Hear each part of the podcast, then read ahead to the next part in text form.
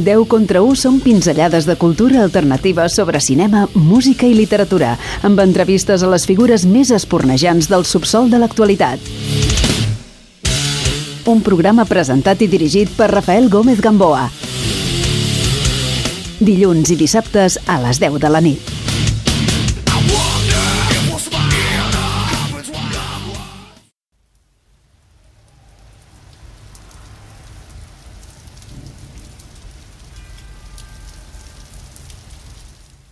Black Sabbath cambió la historia de la música.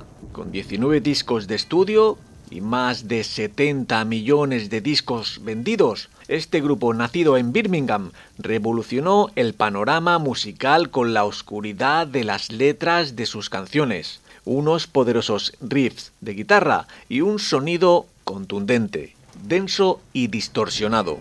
Esta es la trayectoria de cuatro desconocidos que unieron sus vidas y su trabajo para crear un estilo que se conocería como heavy metal y que ha servido de faro y referencia fundamental a otros grupos. Escrito con conocimiento de causa y de la manera más amena por el periodista musical César Muela, este libro describe el camino que iniciaron Tony Iommi, Ozzy Osbourne, Geezer Butler y Bill Ward, y el recorrido, con todos sus altibajos, que les ha llevado a ser considerada como una de las mejores bandas de todos los tiempos. Hoy charlamos unos minutos con César Muela, autor del libro Black Sabbath.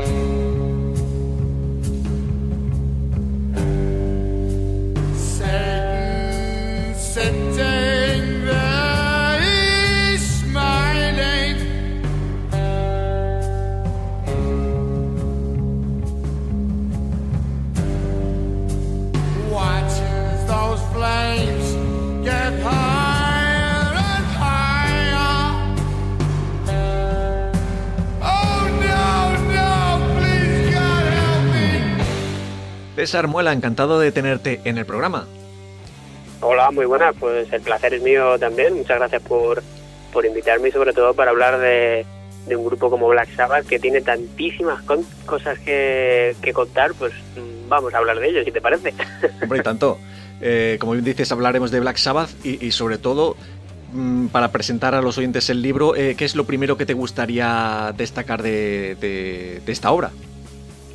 Bueno, yo lo que diría y lo que estoy diciendo ahora cuando la gente me pregunta, creo que es el libro sobre Black Sabbath, eh, sin que parezca ni muy prepotente ni así, más completo que hay en, español ahora mismo porque hay cosas que, cuento en el libro que ni siquiera Ozzy o, Tony Iommi, el guitarrista, que es el único miembro que permaneció en todas las etapas de la banda, mm. ni contaron en sus biografías, porque claro, esas biografías las publicaron hace ya unos cuantos años, entonces no había ningún libro que contara estas cosas que incluyo en mi libro, nunca valga la redundancia, así que yo diría que eso, que a la gente que le guste muchísimo Black Sabbath, que sea fan de Black Sabbath, pues creo que es un libro que, que les puede gustar, pero por otro lado también a la gente que, que le gusta la música en general y sobre todo historias que no, no te esperas por dónde pueden salir, como es la historia de Black Sabbath, mm. yo creo que también les puede gustar porque tuvieron una historia de libro, nunca mejor dicho. sí, porque para abrir boca, eh, ¿qué retrato robot nos puedes hacer pues, de cada uno de sus integrantes? Bueno, pues eh, estos son... Vamos a especificar de, la, de la formación original, porque si nos metemos... Claro, yo iba por ahí, porque claro, son más de 25 músicos los que han pasado por Black Sabbath, pero sí, sí. Los cuatro miembros originales eran además, yo siempre suelo decir que son como unos pringados, ¿no? Eran los típicos chavales que no tenían aparentemente mucho futuro en, su ciudad natal, en Birmingham, y además vivían los cuatro eh, eh, calle con calle prácticamente. Y, el retrato robot es de gente que, pues, que creo que lo decía eh, Giser, el, el, bajista, decía, en Birmingham había tres posibles salidas, ¿no? Para, para un joven como nosotros ir a la cárcel, trabajar en una fábrica o meterte en un grupo de música. Y los cuatro eh, acabaron haciendo las tres cosas. O sea que ese es el retrato robot, ¿no? Eh, gente que empezó a hacer versiones de blues a finales de los años 60 y que se acabaron inventando un género de música como es el heavy metal. Hmm. Porque ¿cuál es el elemento que hizo que, que destacasen respecto a otros grupos? ¿Qué tienen? Bueno, lo que, lo que tienen sobre todo, mm, y aquí Ozzy, por ejemplo, es alguien que lo ha definido muy bien, eh, de hecho Ozzy reniega mucho del término heavy metal. Él dice que eh, heavy metal es un término tan amplio que incluye a grupos como Black Sabbath o Poison, es lo que decía él, ¿no? Entonces él decía que no se sentía identificado con grupos como Poison, y de hecho yo creo que la, la clave de, de Black Sabbath es que es música y de ahí viene un poco el origen del nombre también, ¿no? Eh, querían hacer música que hiciera pasar miedo a la gente. Eh, tuvieron una reunión pues poco después cuando estaban pensando en cambiarse el nombre porque este grupo empezó con un nombre diferente que se llamaba Earth, Tierra, y lo traducimos en inglés. Y tuvieron una reunión en la que dijeron, a ver qué nombre nos ponemos, ¿no? Y Tony, eh, que siempre fue como el líder de una manera más o menos entendida entre todos, decía, si a la gente le gusta ir al cine a ver películas de miedo y a pasar miedo y asustarse, ¿por qué no podemos replicar eso mismo en la música? Y entonces a partir de ese momento cambiaron ese chip y así surgió, por ejemplo, la canción Black Sabbath, que es eh, la que abre el disco Black Sabbath, el, su disco homónimo, y es eh, terrorífica. es una canción que te pone los pelos de punta y yo creo que lo que mejor define el sonido de, de Black Sabbath y que lo hace especial es esa capacidad de conmover desde un sonido muy profundo y muy casi tétrico, ¿no? Entonces es un rock como, como muy deprimente, es un y muy pesado. yo creo que son los, ingredientes principales de su música. Mm. Porque ahora una persona que, quiera acercarse al universo de, Black Sabbath, ¿qué es lo primero que tendría que saber? ¿Qué se va a encontrar? Nada más abrir la puerta de ese universo pues se va a encontrar la cuna de la que beben grupos tan conocidos y que han acabado siendo prácticamente más grandes que los propios Black Sabbath, como Metallica, Iron Maiden, Judas Priest. Se va a encontrar ahí ese, esa, ese germen. Incluso si abres un poco el espectro de grupos como Nirvana hmm. o de grupos eh, más punk, que siempre mencionaron a Black Sabbath como, como influencia en su música, se va a encontrar eso, ¿no? Como yo creo que Black Sabbath está muy presente en la, sociedad por los grupos que han sido influenciados por Black Sabbath, nunca mejor dicho, y son muchísimos, ¿no? Y si Iron Maiden o Metallica bebieron de Black Sabbath, imagínate la cantidad de grupos que han bebido a su vez de Metallica o de Iron Maiden y al final están siguiendo un patrón o una manera de hacer música que empezó a hacer Black Sabbath. Entonces yo le diría a la gente que va a escuchar algo histórico, que es algo que, que marcó época y sobre todo algo con, con una rotundidad y una contundencia que, igual te tienes que quedar un poco sentado porque igual te despeina ¿no? el, resultado. Si, si, bien se puede decir que, la, que la, época de los 70 fue su gran esplendor, eh, eh, ¿cuándo y por qué empieza a decaer la banda? ¿Es la salida de pues Ozzy o qué, qué, pasa ahí? Sí, yo creo que fue una mezcla de muchas cosas. Eh, piensa que el éxito les vino de manera apabullante y sin que ni ellos mismos lo esperasen. Eh, nadie daba un duro por ellos, siempre estaban como a la sombra de, Led Zeppelin, que Led Zeppelin era en aquella época la banda más grande probablemente del rock. Y lo que pasó fueron pues, pues que se empezaron, a, se empezaron a meter muchísima droga, o sea, tuvieron muchísimos problemas con la droga y el alcohol, y esto empezó a pasar factura eh, en su manera de ser, en su manera de vivir incluso, pero sobre todo lo que pasó fue que una vez que ya acariciaron un éxito tan grande, sobre todo a partir del disco Paranoid, eh, claro, empezaron a intentar aprovecharse de ellos, ¿no? Con giras mm, prácticamente que no paraban eh, por su casa en a lo mejor seis meses y claro, tanto concierto con un ritmo de vida como el que llevaban de droga, alcohol y demás, pues acabó pasando factura, ¿no? Entonces lo que necesitaban era un descanso y en vez de tener ese descanso pues acabaron tirándose de los pelos prácticamente y el que, y el que quería tomarse las cosas de otra manera sobre todo era Ozzy que aparte tuvo un, momento personal cuando decidió abandonar el grupo eh, pues bastante complicado que era la muerte de su padre y demás. Entonces bueno yo creo que fue un cúmulo de cosas pero sobre todo fue una muerte por éxito. Yo creo que es un buen resumen porque el, éxito hay que saber gestionarlo y aquí ellos pues tuvieron también muy mala suerte con sus representantes, con las discográficas, con todo y fíjate que hay un momento en su trayectoria que un grupo que se coló en las listas de ventas de Reino Unido, de Estados Unidos, que tenía hits que sonaban en la radio por todo el mundo, es que no eran dueños de sus propias canciones. ¿Por qué? Porque como eran tan jóvenes se aprovecharon de ellos a la hora de firmar los contratos. Entonces yo creo que el principio del fin, por así decirlo, o el principio de esta primera formación original eh, fue esto, ¿no? el, éxito que tuvieron. Hmm. Eh, eh, parece como que Black Sabbath no, ha sabido vender bien su marca, ¿no? Porque así como hay otros grupos conectados al rock como son ACC, Rolling Stone, Ramones, que, que, que, quizá la, influencia más o menos es la misma, ¿no? A nivel de social, pero Black Sabbath parece como que ha quedado un poco más de culto, ¿no? Un poco más y no han sabido venderse, no, no también. Yo creo que lo que les ha pasado es que, eh, y es la propia historia, es lo que les ha sucedido año tras año. Cuando empezó, cuando se marchó Ozzy de la banda, empezó una serie de cambios en la formación que ya mm, con el paso de los años ya perdieron tanta credibilidad porque no, de verdad, eh, no hubo un año en el que no cambiaran un integrante de la formación. El único que solo quedó durante todas las etapas fue Tony, Tony Iommi, hmm. Pero claro, cuando un grupo es que acabaron fichando a uno de al cantante de su grupo contrincante, por así decirlo, uno de sus máximos rivales que era Dick Purple y ficharon a, a Ian Gillan como, como vocalista, ¿no? Entonces, yo creo que si se han quedado como grupo de culto es porque hubo un momento en el que sus propios fans renegaron un poco de, pero este grupo qué está haciendo, ¿no? ¿Qué está haciendo con el gran legado que tiene el grupo? ¿Por qué está pasando esto? ¿Por qué están dando tantos bandazos? Nadie se los tomaba en serio. De hecho, en la última época eh, es lo que sucedía un poco, ¿no? Cuando sacaron Forbidden, que es un disco que yo creo que hasta el propio Tony le gustaría olvidar, eh, pues claro, nadie se los tomaba en serio. ¿Qué, ¿Qué, hacía un grupo de, o sea, Black Sabbath, que, que se inventó el heavy metal, que hacía intentando ser guay mm, con un productor de rap? O sea, era como, pero, pero ¿qué es esto, no? Entonces yo, mientras que ACDC o los grupos que has mencionado también han tenido una regularidad, ¿no? O han sabido explotar bien su marca, quizás asesorarse mejor, no lo sé.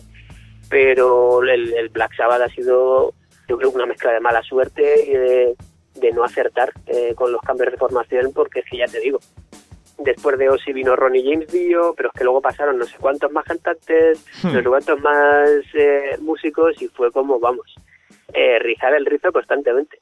Hmm de todos esos sustitutos de miembros originales, ¿quién, quién estaría en el, el eh, bueno, quién ha ejercido mejor su papel y quién ha sido el peor integrante de la banda, de estos sustitutos? Hombre, yo creo que cada uno tuvo, tuvo su momento especial, por así decirlo, y su momento que hay que reconocerle, pero yo creo que sin duda el que más huella dejó fue Ronnie James Dio, eh, y de hecho los discos, sobre todo los dos discos primeros que grabó con Black Sabbath, eh, Heaven Angel y Mob Rules, eh, yo creo que son prácticamente están en el culmen o en el clímax del heavy metal, ¿no? A nivel generales, ¿no? Que la gente los considera muy bien, sobre todo Heaven Angel. Eh, y sobre todo a partir de ese momento mm, yo creo que cambió otra vez más. Eh, Black Sabbath hizo que el heavy metal o que la música cambiara de nuevo, ¿no? Yo creo que fue muy muy influyente también y a partir de ese momento de, la incorporación de Dio a Black Sabbath, cuando él se acabó marchando, surgió su proyecto en solitario, ¿no? Dio, que acabó siendo también grandísimo, O sea que yo creo que fue el, el más influyente, sin duda, Ronnie James Dio, que para mí, y yo creo que para muchos fans de la música heavy, es uno de los mejores cantantes que hemos tenido en el género. ¿Y, el peor te atreves a nombrarlo? El que, aquel que dices, madre mía, vaya, fichaje. Pues mira, yo creo que el peor, sin duda, eh, sobre todo por la por el bagaje que acabó teniendo, eh, fue Glenn Hughes. Eh, mm. que claro, yo creo que a mí me encanta como cantante, ¿no? Es, tiene un timbre especial, es un genio en eso, ¿no? Pero el disco que grabó eh, Seven, eh, Seven Star, que originalmente estaba previsto que fuera un disco en solitario de, Tony, pero la discográfica le obligó a que fuera de Black Sabbath, porque mm. si no, no le iba a pagar lo que él necesitaba, porque estaba prácticamente arruinado. Eh, es que fue, mm, si, yo, si yo hubiera vivido esa época y si yo hubiera sido un fan de Black Sabbath y de repente me encuentro con canciones que suenan a Journey o a, a Or en general, eh, yo me habría llevado las manos a la cabeza, posiblemente, ¿no? Porque es un choque brutal. Eh, a pesar de que es un buen disco, ¿eh? Yo, a, mí, es un disco que me gusta, pero es que no tiene nada que ver con Black Sabbath. y luego, claro, y luego la manera de acabar es que mm, fue súper gracioso, eh, no sé si gracioso, triste a la vez, porque, claro, empezaron la gira de presentación del disco y bueno, eh, Glenn tiene una voz magistral, Tony la definía como una voz angelical pero es que tuvieron que buscarle un sustituto al tercer concierto, porque la sospecha principal de Tony era que se metía mucha más cocaína que él, de hecho Glenn tenía muchísimos problemas con, con la droga en aquella época, pero en realidad lo que pasó es que antes de la gira, para intentar vigilarle, eh, tuvieron una pelea con, con Glenn Hughes, no sé si fue uno de los eh, que llevaban el, no sé si el road manager o alguno de estos, creo que recordar, que le pegó un puñetazo a Glenn Hughes. Entonces, a partir de ahí, eso eh, le fracturó un poquito la, nariz y eso hizo que se fastidiara tremendamente la, garganta. No era nada relacionado con, con, la droga, pero lo acabaron echando. Entonces, yo creo que eh, fue la mayor injusticia, yo creo que para Black Sabbath fue el fichaje de, de, Glenn Hughes, pero para todas las partes. Y, siguiendo con el tema de las anécdotas y curiosidades, no sé si puedes contar a los oyentes un, un par de las más disparatadas, que tienen ahí un buen abanico.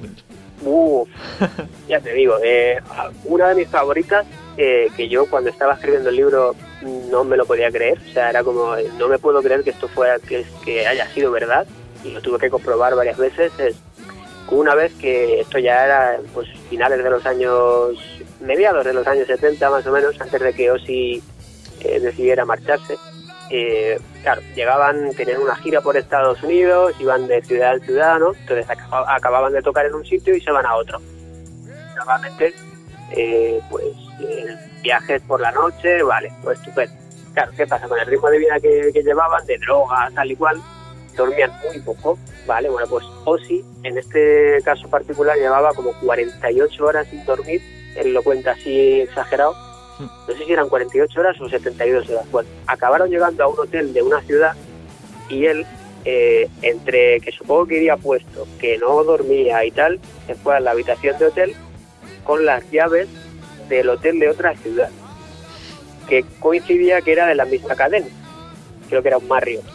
Eh, claro, entonces, claro, y vio la coincidencia de que estaba la mujer de la limpieza en la habitación. Entonces, como le vio con la llave en la mano, le dejó pasar pero no era su habitación. Vale. Entonces lo que pasó fue que Ozzy cayó rendido eh, y se quedó dormido 24 horas seguidas. Imagínate estar dormido 24 horas seguidas, ¿sabes? Porque tenía un déficit de sueño brutal. Bueno, no llegó a tocar en el concierto que tenía Black Sabbath esa misma noche, se activó un protocolo de búsqueda porque pensaban que o lo habían secuestrado, que se había perdido, que había pasado algo gravísimo, ha llamado a la policía, a los medios de comunicación, porque nadie sabía dónde estaba Ozzy. Él sabía que estaba en la habitación, pero el resto de sus compañeros no, no tenían ni idea. Entonces, para mí esa anécdota es brutal porque, claro, eh, tal y como cuenta Ozzy cuando se despierta, dice, eh, lo primero que hice fue llamar por teléfono a recepción para preguntar qué hora es, porque él estaba preocupado por llegar a tiempo al concierto, que había sido la noche anterior, claro. y le, le dicen en recepción, eh, pues son las 11. Y dice, no sé si las 11 o las 7, no, no recuerdo la hora. Y le dice, ¿las 7 de, de qué? ¿De la mañana o de la tarde? y dice, no, no, de la mañana. Y dice, no me lo puedo creer, me he quedado dormido, tal, y claro le cayó una bronca brutal y parte de eso, de que él se acabara yendo, de que le forzaran a irse, más bien, hmm. eh, fue por cosas como esta. Claro, eh, si no te tomas las cosas en serio, pues Tony ya llegó un momento en el que dijo, esto no puede seguir así. Eh, Tony puede ser que el que se ha tomado más en serio la banda, porque es el que además se ha mantenido firme ahí siempre desde el principio hasta el final.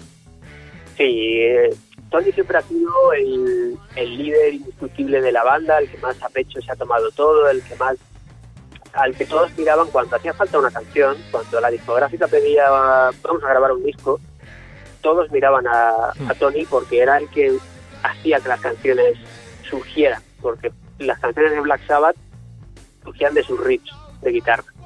Entonces, claro, sobre todo en los primeros discos era, vale, yo tengo una letra, pero ¿qué hacemos?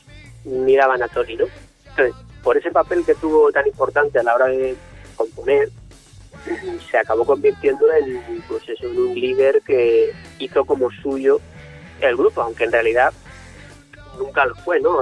Siempre dicen que estaban a partes iguales y demás, pero bueno, siempre fue Tony el que el que aguantó, porque claro, luego Bill y Giselle se, se fueron, Ozzy también, entonces con el paso del tiempo él ha sido el que por la razón que sea, y él muchas veces lo, explicaba como, es que es mi proyecto, es que yo ya no sé hacer otra cosa, esto es lo que, lo que sé hacer y, estaba tan convencido de que podía llegar a algo grande que pues pues que le costó disgustos eh, dinero de, todo o sea fue un poco cabezón la verdad entonces mm. pues sí eh, fue el único miembro que estuvo durante todas las épocas pero también lo pasa muy mal, ¿eh? O sea, yo me pongo en su piel y con todas las cosas que él cuenta y, no fue nada fácil lo que él vivió.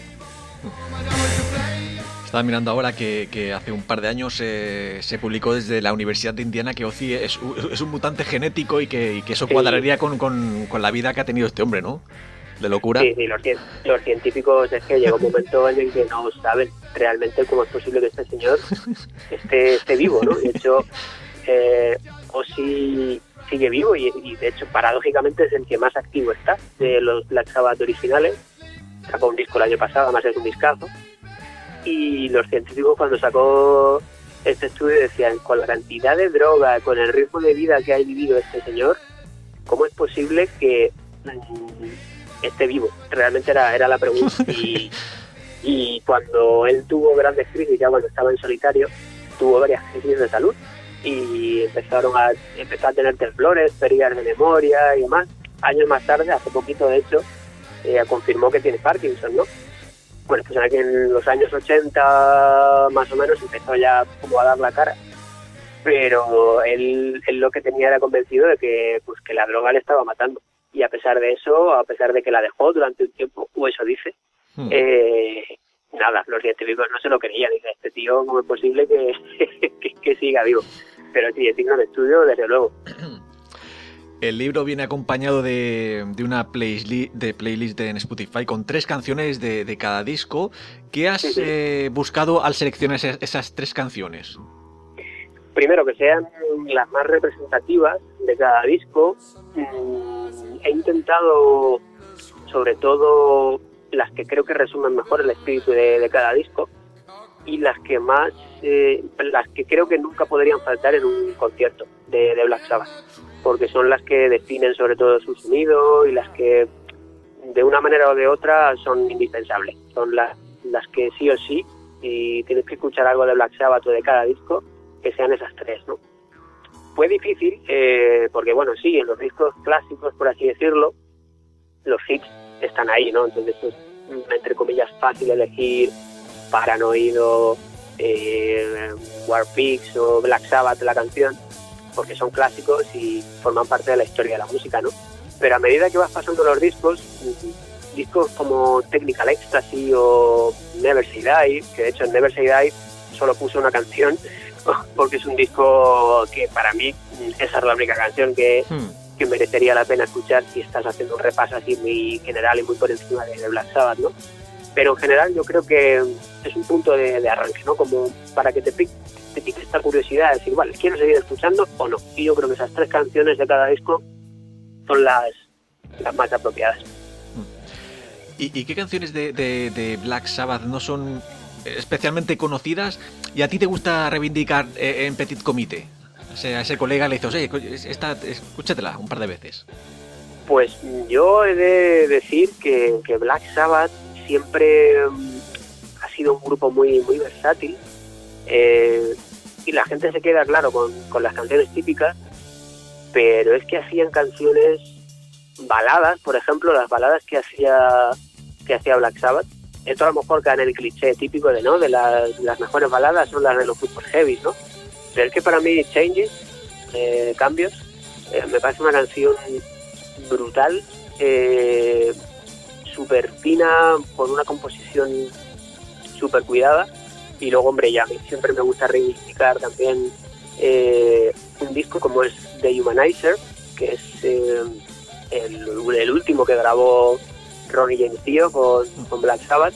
Ese disco tiene una agresividad y, una rabia acumulada que, que dices tú, el grupo como Black Sabbath todavía se podía hacer eh, música con más eh, mal genio y hay por ejemplo canciones como TV Crime que es no sé creo que sí que fue el single pero luego tienes otras eh, que son brutales y que es las letras incluso no que hablan de la tecnología desde un punto de vista humanista y demás me parecían muy avanzadas para su época. Pero bueno también me gustaría reivindicar porque no el último disco. El último disco de Black Sabbath 13 tiene un sonido y un eh, no sé, a mí me parece que es como si hubieran grabado el primer disco, Black Sabbath, pero con la, producción y el sonido eh, del, año 2010 2013. O sea, fue mm, para mí un punto de decir, ¿cómo es posible que después de 50 años estos tíos sigan teniendo esa química y ese y esa mala leche, ¿no? De, sonar a, a extraídos del infierno. Y ahí, por ejemplo, para salir un poco de los singles, yo creo que un Like Forever o no sé, Peace of Mind también me gusta mucho. Hay muchas canciones. Me he puesto en un compromiso, la verdad, pero bueno, he algunas. pero sí, a mí que conste que una de mis favoritas, en general de, Black Sabbath, es eh, Children of the Grave, mm. que, que me parece que tiene todo. Tiene ritmo, tiene un grupo espectacular y, no es de las más conocidas tampoco de Black Sabbath, aunque bueno, sí es de, de Master of Reality, que es un disco muy conocido, pero yo es una canción que siempre me gusta y escúchate esta, no solo te quedes en Black Sabbath, Paranoid y Iron Maiden, escúchate esta también, esta está muy bien. Muchas de esas eh, canciones eh, sacaron el Nativity in Black, ¿no? El disco de versiones con grupos, bueno, estaba White Zombie, estaba Megadeth, estaban ahí bastante gente y, actualizaron, digamos, el sonido a, los 90, ¿no? Sí, sí, sí, de hecho versiones de Black Sabbath, incluso Zach Wild, que es mm. el guitar que fue guitarrista de, de, Ozzy en solitarios, ha sacado un, un grupo tributo directamente a, Ozzy y ha hecho, pues bueno, muy a su estilo, ¿no? Muy a ese estilo sureño. Eh, las canciones de Sabbath y con, con esos grupos que tenía, incluso grupos como Pantera, llegaron a versionar también a, Black Sabbath en su, en su momento y vamos, el resultado siempre ha sido mm, interesante, ¿no? Porque es como la vuelta de tuerca de la personalidad que le pone cada grupo y lo que tú decías, ¿no? De cómo una canción de los años 70, pasada por el filtro en los años 90 o los años 2000, sigue sonando tan tan agresiva, ¿no? Tan eh, tan dura, porque al final yo creo que es que el, el, ADN de Black Sabbath es es música que, que te machaca. Eh, eh, no sé si este ha sido tu, tu primer libro, ¿tienes alguno más por ahí? Sí, este es mi, mi primer libro y de hecho fue eh, un poco la puerta ¿no? para, para empezar a escribir libros. Yo siempre, yo soy periodista y, esto de escribir lo llevo prácticamente en la sangre, ¿no? Me gusta y, como te habrás podido comprobar, pues también me gusta hablar. Mm. eh, pero el, yo siempre había querido escribir un libro, ¿no? Quizá más una novela que un libro contando la historia de otros, que es lo que he hecho en este caso. Pero bueno, yo creo que este es el primero y, y bueno, además he tenido la suerte de que sea con Black Sabbath, porque es un grupo que tiene mucha tela eh, que cortar. Y, la verdad que me la ha puesto fácil a la hora de contar la historia, ¿no? Pero, pero bueno, yo creo que no será el último. Ha empezado con Black Sabbath, pero seguramente no sea el último. Ah, qué bueno, qué bueno. ¿Y qué tal esta experiencia? O sea, ¿cómo te has organizado para encontrar toda esa información? Eh, también en la respuesta de, de, supongo que la habrán ya leído algunos de tus amigos, alguna gente conocida. ¿Qué tal estás recibiendo el feedback? Sí, hombre, pues estoy bastante contento, ¿no? Porque el primer feedback que más me temía era el de mi madre. Hmm. porque son las más exigentes al final. Sí, eso es verdad. Y en este caso, si ella era capaz de entender y comprender eh, todo, yo ya estaba tranquilo. Y de hecho me dijo que, bueno, que me empezó a hablar de, de Black Sabbath como si los conociera de toda la vida, ¿no? Y el que este vaya cosas que hacía, ¿no? Y tal.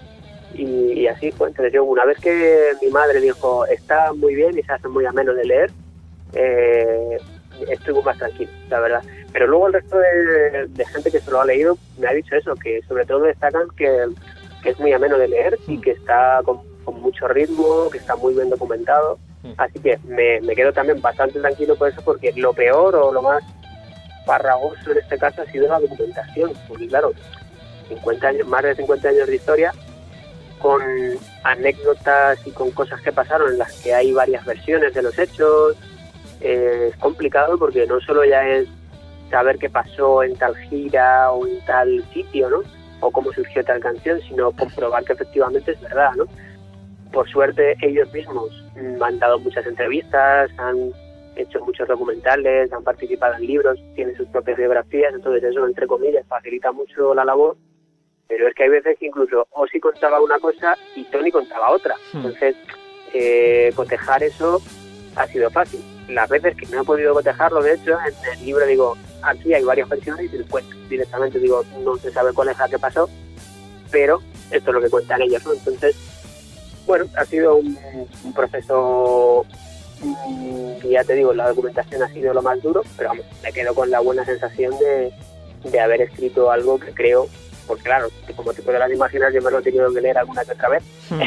Sí, sí, unas cuantas. y me quedo, me quedo contento con el resultado porque eh, es muy loco. Digo, no, no, me puedo creer que esto eh, les haya pasado de verdad y que esté documentado así, contado. vamos, yo me quedaba a gusto y creo que por lo que me está contando la gente, está gustando. Así que súper contento.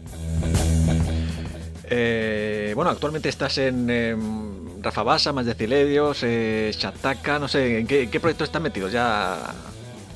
Eh, cuenta, cuenta cositas. Lo que me da de comer, mi, principal trabajo es Chataka, que es la, web de tecnología más importante en español.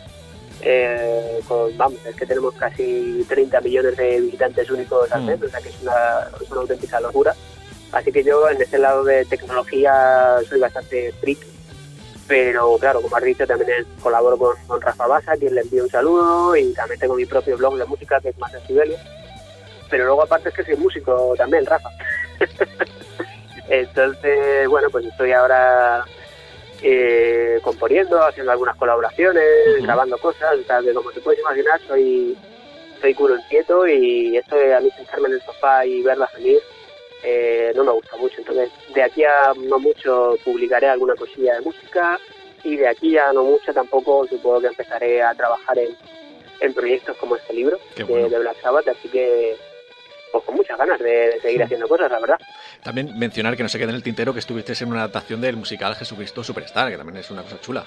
Sí, la, hicimos aquí con, con Leo Jiménez, el ex cantante de Saratoga, hmm. eh, y él, aparte de que tengo una relación muy cercana con él, eh, porque fue mi profe de, canto en su ah, día, luego nos hicimos amigos, eh, esa, esa, adaptación del musical de Jesucristo Superstar, pues la verdad que estuvo muy bien, y no sé, ojalá y se vuelva a repetir, porque fueron tres conciertos solo en aquel momento, pero fue una experiencia que me gustaría volver a repetir y ojalá y se pudiera volver a hacer porque de hecho me consta que, incluso había demanda por, por Latinoamérica.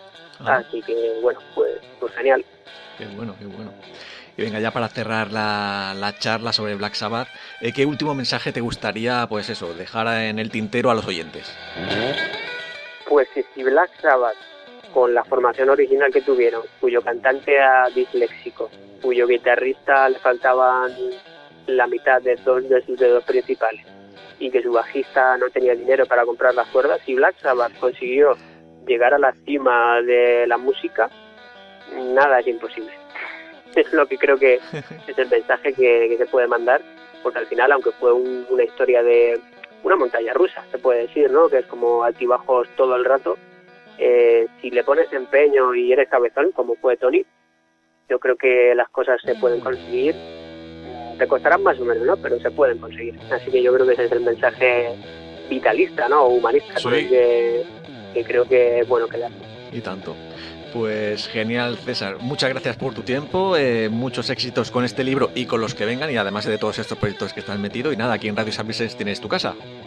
Pues muchísimas gracias por el apoyo y a ti por tu tiempo. Un abrazo.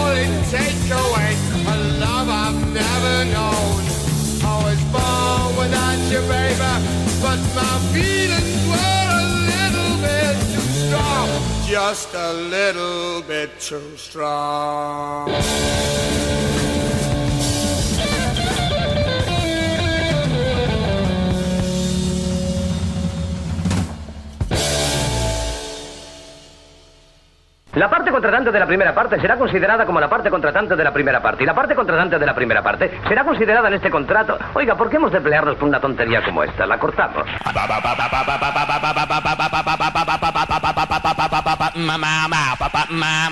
A ese Walsh le haré una oferta que no rechazará. El mundo se divide en dos categorías. Los que tienen revólver cargado y los que cavan. Tú cavas. Nunca os habéis cruzado con alguien a quien no deberíais haber puteado. Ese soy yo. ¡Está vivo! ¡Está vivo! ¡Corre, Forrest, corre! ¡Adiós! Se le pone dura con los marines. Houston, tenemos un problema.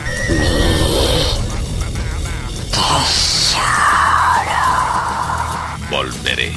Martini con vodka, mezclado, no agitado. ¿Hablas conmigo? ¡Qué delicia oler napal por la mañana! Oh, capitán, mi capitán. Yo soy tu padre. Francamente, querida, eso no me importa. Descubre La Claqueta Metálica, probablemente el libro de cine más divertido del año. Cómpralo a través de internet o solicítalo en tu librería habitual. porque yo he venido aquí a hablar de mi libro. 10 contra 1 són pinzellades de cultura alternativa sobre cinema, música i literatura, amb entrevistes a les figures més espornejants del subsol de l'actualitat. Un programa presentat i dirigit per Rafael Gómez Gamboa. Dilluns i dissabtes a les 10 de la nit.